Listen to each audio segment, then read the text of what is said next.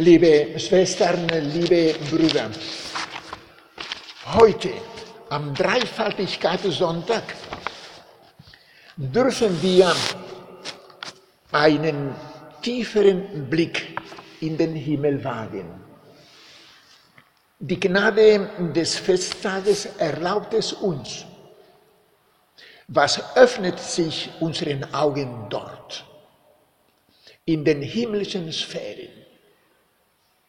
Wir sind überwältigt und können nur staunen. Was wir dort zu sehen bekommen, meine lieben Freunde, ist zweifellos der Gipfel des Schönen, der Höhepunkt des Lichtes, das Höchste der Gefühle. Wir erleben einen Gott, der offenbar so reich an Sein ist, dass er dreipersonal ist, ja dreipersonal sein muss. Eine einzige Person wäre zu wenig, um den ganzen Inhalt der Göttlichkeit zu tragen. Drei Personen braucht Gott, um zu leben. Drei Personen braucht Gott, um zu lieben. Drei Personen braucht Gott, um zu handeln. Unser Gott, meine lieben Freunde, unser Gott ist ein Gott der Superlative. Größe, Tiefe, Weite, Höhe, das sind alles typische Begriffe Gottes. Unser Gott ist zweifellos ein ganz großer Gott.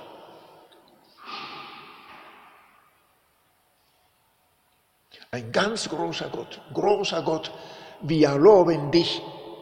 Singen wir immer wieder neu mit mindestens einer Prise an froher, ehrfurchtsvoller Bewunderung zu Gott.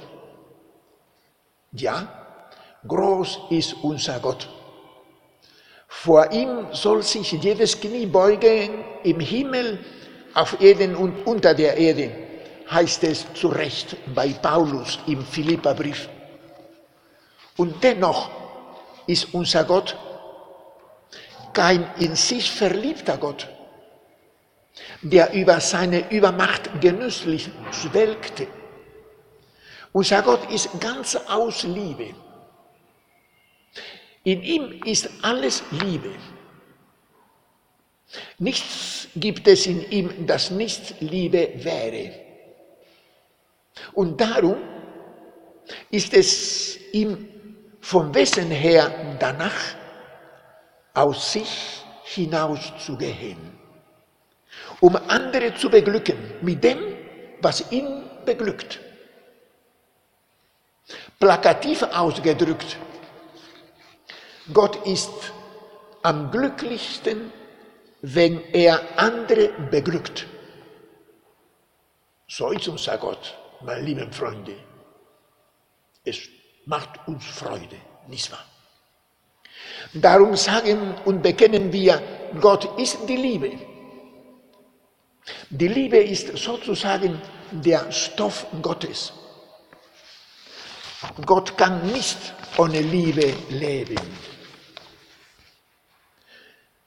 Gott kann nicht leben, ohne aus sich hinauszugehen, um weiterzugeben, was ihn beglückt. Und weil dies zum Wesen Gottes gehört, muss die Struktur Gottes so sein, dass dies möglich sei. Es muss in Gott folglich ein Gegenüber da sein, das die Liebe Gottes empfängt. Gäbe es dieses Gegenüber nicht, so wäre das aus sich hinausgehen Gottes kein Liebesstrahl. Es wäre lediglich ein Ausstoßen von erfüllender Energie in einen leeren Raum hinein. Mehr nicht. Dieses Gegenüber nennen wir die zweite Person der Dreifaltigkeit. Sie wird auch der Sohn Gottes genannt. Vielleicht deswegen, weil die Liebe Gottes des Vaters derart stark ist, dass sie fruchtbar wird. Die Zeugung eines neuen Wesens verewigt gleichsam eine Stunde tief empfundener Liebe. Daraufhin weist der Glaube unserer Kirche hin, wenn sie bekennt, Gott Vater ist von niemand gemacht, noch geschaffen, noch gezeugt. Der Sohn ist vom Vater allein nicht gemacht, noch geschaffen, sondern gezeugt. Gott Vater liebt den Sohn also unermesslich und wird von diesem ebenfalls unermesslich zurückgeliebt. Die Liebe, die zwischen den beiden sozusagen fließt, nennen wir den Heiligen Geist, die dritte Person der Dreifaltigkeit. Der Glaube der Kirche bekennt, der Heilige Geist ist vom Vater und vom Sohn nicht gemacht, noch geschaffen, noch gezeugt, sondern hervorgehend. Und das ist also das Ambiente des Zuhause Gottes, die Atmosphäre in der Dreifaltigkeit. Es ist eine Atmosphäre der Freude am Du, wie auch des inneren Wohlseins bei der Feststellung, dass die Liebe erwidert wird. Und diese Atmosphäre, in der die drei Liebenden leben, ist so beglückend und so schön, dass Gott, ich rede ja nur menschlich, eine andere Sprache habe ich ja nicht, ist so schön, dass Gott auf den Gedanken kommt, es wäre schön, wenn es außer uns drei auch andere Wesen gäbe, die so Ähnliches erleben dürften, wie wir tatsächlich erleben. Dieser Gedanke Gottes war die Geburtsstunde der Menschen. Bis zu diesem Augenblick gab es nur Gott. Die Liebe, die er empfindet, führt ihn aber dazu, sich sozusagen ausweiten zu wollen. Er, der seinen eingeborenen Sohn über die Maßen liebt, eine so unermessliche Freude an ihm hat und ihn lückenlos beglückt, will andere Wesen in ähnlicher Form beglücken. Das Gute, Erfüllende und Schöne, das er im Kreise der Dreifaltigkeit erlebt, will er nicht allein für sich behalten. So selbstlos und großzügig zugleich ist unser Gott, meine lieben Schwestern und Brüder. Als Gott, ich rede ja weiterhin nur menschlich, auf diesen Gedanken kam, stellte er fest, dass es diese Wesen, die er beglücken wollte, nicht gab. Es gab sie nicht. Das war ein Problem. Was tun nun? Für Gott gibt es aber keine Probleme, die nicht gelöst werden könnten, meine lieben Freunde. Sein Liebesdrang war kräftiger als das Problem.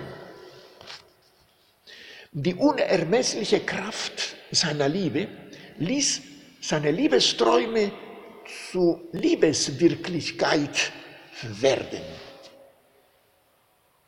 Und so schuf Gott die Menschen. Er schuf sie als ihm ähnliche Wesen.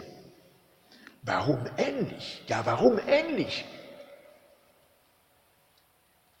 Damit er sie ähnlich wie seinen eingeborenen Sohn lieben könnte. Diese neue Wesen, die Menschen, sollten ja sozusagen seine weitere Kinder sein. Mit anderen Worten, durch die Erschaffung der Menschen hatte der ewige Gott seine Familie, die ursprünglich die Dreifaltigkeit war, sozusagen erweitert. Von da an sollten die Menschen auch dazugehören, zu seiner Familie. Dass dies der Gipfel des Menschseins ist, ist einsichtig. Und das war der Grund, warum Gott die Menschen als ihm ähnliche Wesen schuf, damit sie zu seiner Familie gehören könnten. Das Ähnlichkeitsverhältnis in dem der Mensch zu Gott steht, bestimmt somit die Art der Beziehung des Menschen mit Gott. Diese sollte in einer ähnlichen Form verlaufen, die Beziehung zwischen Gott und den Menschen. In einer ähnlichen Form wie die Beziehung Gottes des Vaters zu seinem eingeborenen Sohn verläuft. Und damit dies möglich sei, hat er den Menschen eben in einem Ähnlichkeitsverhältnis zu dem Sohn Gottes erschaffen. Das ist unsere Identität, meine lieben Freunde. Das ist unser Glaube. Das ist äh, grundlegend in unserem Glauben. Das ist entscheidend. Dass der Schöpfergott den Menschen in einem Ähnlichkeitsverhältnis mit seinem eingeborenen Sohn erschaffen hat, spricht Bände. Gott Vater hat die Menschen somit als Wesen erschaffen, die er in der Art lieben kann, wie er seinen eingeborenen Sohn liebt. Das ist das höchste der Gefühle. Und ich bete in dieser Stunde zum dreifaltigen Gott, dass es immer Gläubige gibt, die dies, immer mehr Gläubige gibt, die dies verstehen die sich davon ergreifen lassen und ein Leben zu führen versuchen, das dem Leben Jesu Christi immer mehr ähnelt. Ist Jesus Christus doch der Mensch gewordene Sohn Gottes des Vaters. Summa summarum, wenn Sie mir erlauben, zwei Worte auf Latein auszudrücken, die die Deutschen sehr gut verstehen. Summa summarum. Wir getaufte Menschen sind Kinder Gottes. Wir gehören zu der Gruppe der weiteren Kinder Gottes, des Vaters. Um die Beschaffenheit dieser Kindschaft zu erklären, bemüht die Theologie das Rechtsinstitut der Adoption. Die zweite Person der Dreifaltigkeit sei der eingeborene Sohn Gottes des Vaters. Die Menschen jedoch seine Adop Adoptivkinder. Möglicherweise gibt es tatsächlich keine bessere Erklärung dazu. Deswegen sagen wir zu Recht, die Menschen sind Adoptivkinder Gottes. Man müsse dabei jedoch bedenken, dass die Kindschaftsbeziehung des Menschen zu Gott, Vater, viel tiefer reicht als die menschliche Adoption. Denn während bei der menschlichen Adoption keine genetische Komponente der Adoptiveltern auf die Adoptivkinder herübergeht, nimmt der Mensch hingegen an der Natur Gottes Anteil das heißt, er wird quasi vergöttlicht, wenn er als ein weiteres Kind in die Familie Gottes aufgenommen wird. Großartig, enorm, unvorstellbar, aber wahr. Kind Gottes wird der Mensch erst bei seiner Taufe. Das Sakrament der Taufe bewirkt, dass aus einem Geschöpf Gottes ein Kind Gottes wird. Der Täufling wird in die Familie Gottes eingeführt. Gott zieht in ihn ein, bleibt in ihm wohnen, begleitet ihn ein Leben lang, flüstert ihm ins Ohr immer wieder neu manche Anregungen für die Gestaltung eines rechtschaffenen Lebens und führt ihn in die Erkenntnis der Wahrheit. Bei allen Tiefen und Höhen, die es im Leben eines jeden Menschen geben kann und gibt. Der Teufel wird durch die Taufe auf eine übernatürliche Ebene erhoben, in der er buchstäblich am Leben Gottes Anteil hat. Und das ist keine Phrase, keine leere Hülse, das ist die Wahrheit des Menschen. Und darum sagte ich vorhin, dass das Rechtsinstitut der Adoption im Grunde nur schwach ausdrückt, was zwischen Gott und den Menschen geschieht. Bei der göttlichen Adoption wird der Mensch der göttlichen Natur teilhaftig gemacht. Die menschliche Adoption gründet hingegen auf einem Erlass des Standesamtes. Mehr nicht. Das Dreifaltigkeitsfest lässt uns die Größe unseres Gottes vor Augen führen und muntert uns geradezu auf, unseren Glauben und unser Christsein mit einer größeren Begeisterung und Entschiedenheit zu bekennen.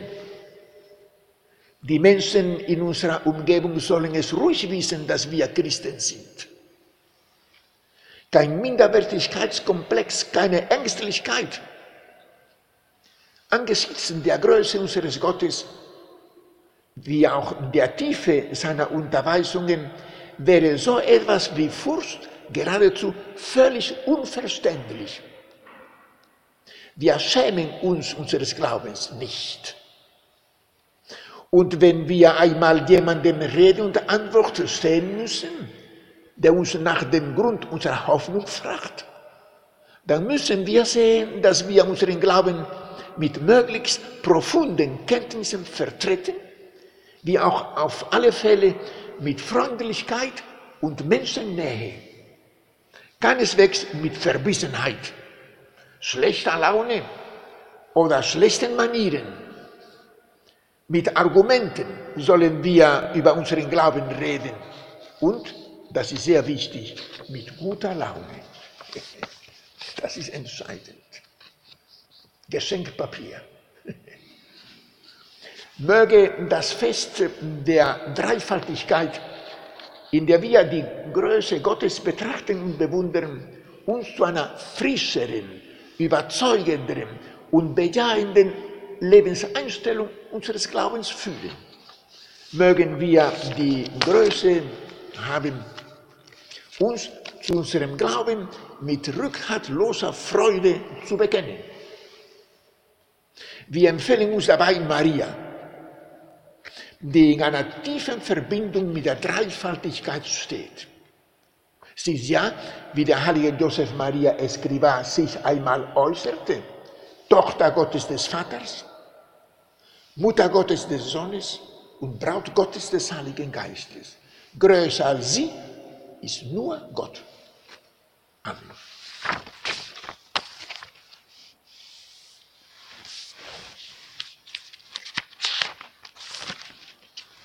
Gottes Lob.